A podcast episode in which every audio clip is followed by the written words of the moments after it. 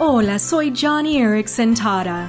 En 2 de Pedro capítulo 3, el apóstol dice, Pero no olviden, queridos hermanos, que para el Señor un día es como mil años, y mil años como un día. Ahora, todos hemos escuchado el dicho de que Dios considera los últimos dos mil años como un par de días. Pero ¿qué hay de ver cada día como mil años? En la gran sabiduría de Dios, Él puede tomar un día de tu vida y darle un impacto de mil años. Nunca debemos subestimar incluso las oportunidades más pequeñas para servir a otros en el nombre de Jesús.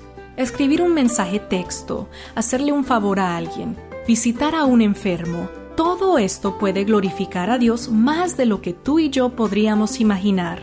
Entonces, aprovecha este día para hacer de bendición a otros. Johnny y amigos, esperanza más allá del sufrimiento.